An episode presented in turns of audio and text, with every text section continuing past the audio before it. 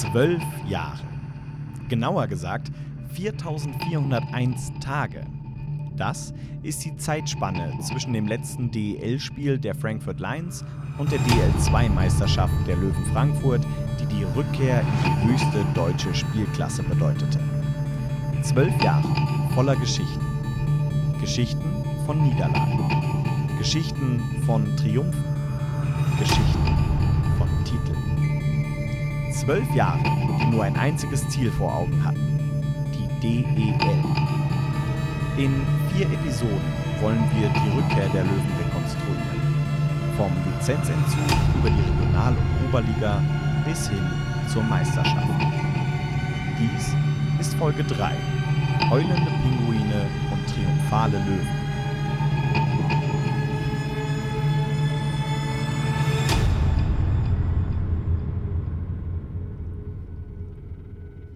Wenn ihr die ersten beiden Folgen noch nicht gehört habt, dann holt das bitte schnell nach und kommt dann zu dieser hier zurück. DEL2. Und damit auch die Gewissheit, höher geht's sportlich erstmal nicht. Denn eine Verzahnung von DEL2 und DEL steht noch lange nicht zur Debatte. Ihr erinnert euch noch an die Geschichte von alten Männern in der Oberliga? Nun, die gibt es auch in der DEL. Und dort spielt man in Krefeld und Schwenningen lieber drei Monate um die goldene Ananas, als das Risiko einzugehen, dass man absteigen könnte. Come on, Krefeld. Wovor habt ihr Angst? Als ob das passieren könnte. Ups. Der Kader war ja letzte Saison schon sehr gut und sportlich schwerwiegende Abgänge musste man kaum hinnehmen. Zwar beendete Chris Stanley seine Karriere, wurde aber Co-Trainer von Tim Kehler. Interessant war der Transfer von Taylor Carnevale, Sohn von Nauheims Aufstiegstrainer Frank Carnevale und durchaus ein talentierter Spieler. Doch noch im Sommer stellten sich die Löwen die Frage, ist der der Richtige für uns? Die Antwort war nein. Und so endete Carnevales Auftritt in Frankfurt noch bevor er so richtig begonnen hatte. Neu im Kader hingegen war Nick Mazzolini. Und es soll den ein oder anderen Podcaster geben, der der Meinung ist, er sei der beste Spieler, der je das Löwentrikot getragen hat. Nick hat übrigens am 7. September Geburtstag. Und er kommt am 7. September in Frankfurt an. Und er gibt sein Debüt natürlich am 7. September in einem Vorbereitungsspiel. Was für ein Typ.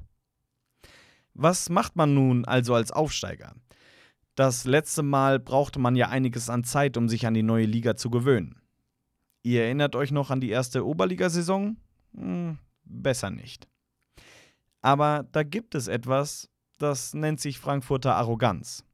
Wir kommen in eure Liga, jetzt gehört uns eure Liga. Was wollt ihr eigentlich? Die Hauptrunde wird auf Platz 4 beendet. Abstiegsangst nie gehabt. Pre-Playoffs äh, sollen die anderen spielen. In der ersten Playoffs-Runde geht's also gegen die Ravensburg Tower Stars. Ende vom Lied: Sweep. Was auch sonst, kommt einem bekannt vor. Im Halbfinale warteten die Fishtown Penguins aus Bremerhaven. Nach vier Spielen steht es 2 zu 2 und im fünften Spiel führen die Löwen mit 4 zu 3. Bremerhaven kriegt sogar noch eine Strafe kurz vor Schluss. Das muss es doch sein. Doch zwei Sekunden vor dem Ende macht Bremerhaven den Ausgleich. In Frankfurt kriegt man Mannheim-Flashbacks. Anscheinend gehen auch in der DL2 die Uhren nicht immer richtig. Bremerhaven gewinnt dieses Spiel dann noch in Overtime, Déjà-vu, und sollte auch das letzte Spiel gewinnen. Doch was um diese Serie passierte, war einzigartig und führte sogar dazu, dass die Liga ihre Regeln ändern musste. Denn vor diesem Duell konnte man einmal einen kleinen Betrag zahlen und dann beliebig viele strittige Szenen beim Schiedsgericht einreichen, um gegnerische Spieler eventuell sperren zu lassen. Bremerhaven hatte das perfektioniert was dazu führte, dass im Umkehrschluss Tim Kehler und Chris Stanley teilweise bis spät in die Nacht noch Szenen anschauten und jede kleine Berührung eingereicht wurde. Es war eine Farce und Bremerhaven wird wahrscheinlich für immer mit einer Packung Taschentücher in Verbindung gebracht werden. Seitdem kostet im Übrigen jeder einzelne Einspruch Geld. Auf der Abschlussfeier kündigte Tim Kehler noch an, dass er nächste Saison mit dem Pokal hier stehen würde. Nun ja.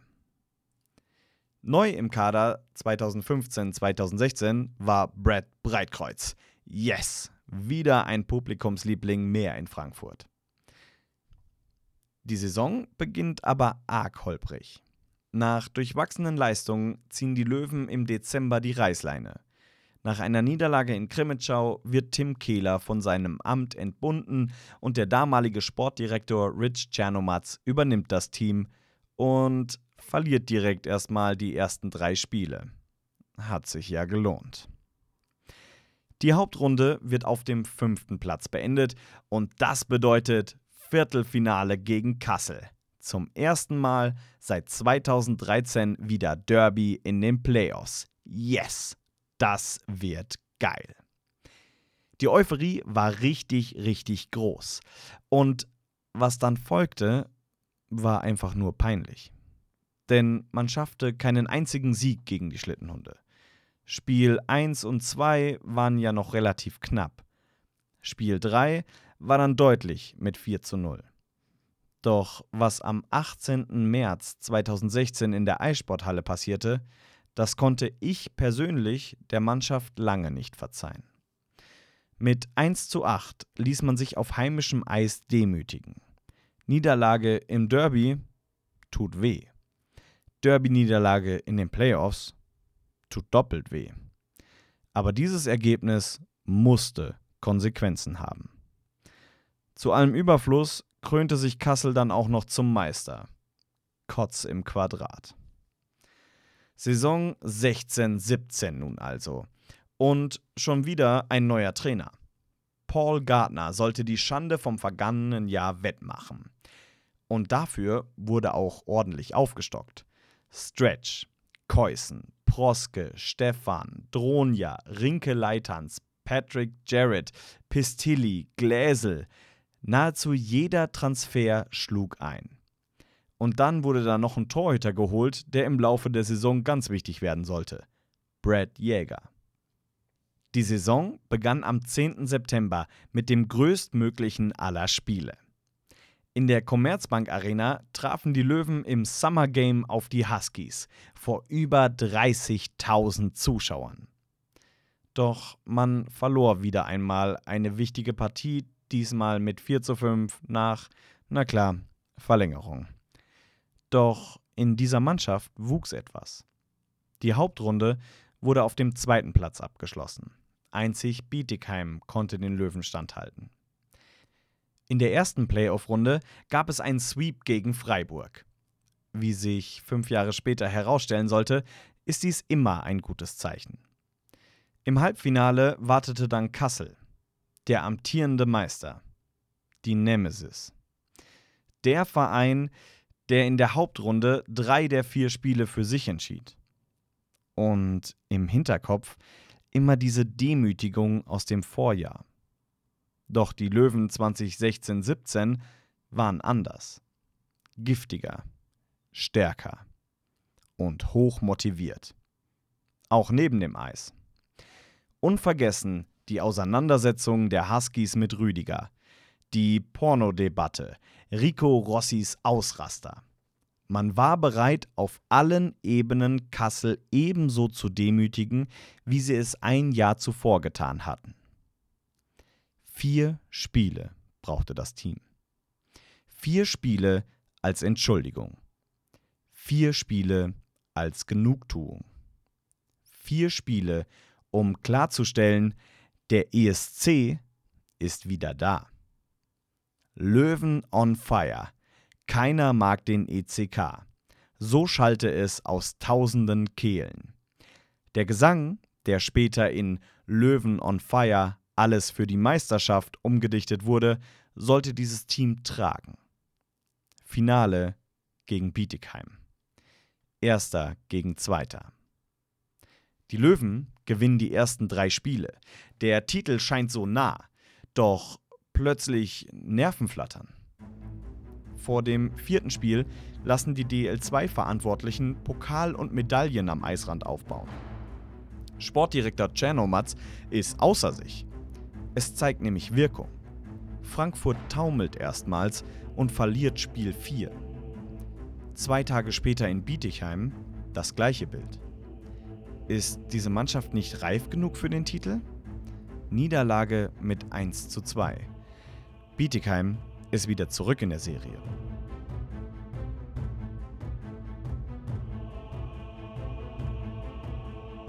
Am 25. April 2017 muss es also klappen. Es ist definitiv das letzte Heimspiel der Saison. 7000 Zuschauer passen in die Eissporthalle. Wie viele da waren? Man kann nur spekulieren. Die Löwen zeigten in diesem Spiel, du darfst dich biegen, aber du wirst niemals brechen. 5 zu 2. Ende. Löwen on fire. Wir sind Meister.